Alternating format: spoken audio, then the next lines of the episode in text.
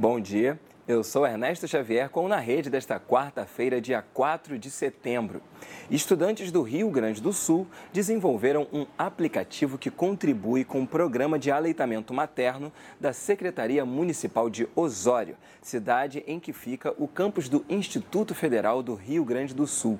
Alunos do curso de Tecnologia em Análise e Desenvolvimento de Sistemas colocaram nesse aplicativo o programa ProMamá o programa oferece ainda atendimento presencial com fonoaudiólogos, nutricionistas e psicólogos, criado para auxiliar as mães com os filhos recém-nascidos.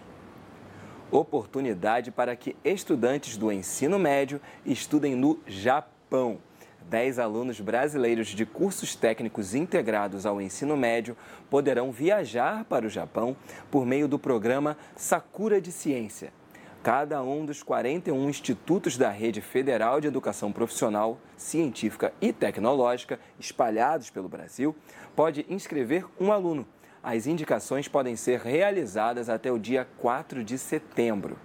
Para participar, é necessário ter no mínimo 16 anos, comprovar rendimento de 80% nas disciplinas cursadas, possuir certificação de proficiência em inglês, nível mínimo B1 e não ter participado de programas de intercâmbio no Japão anteriormente.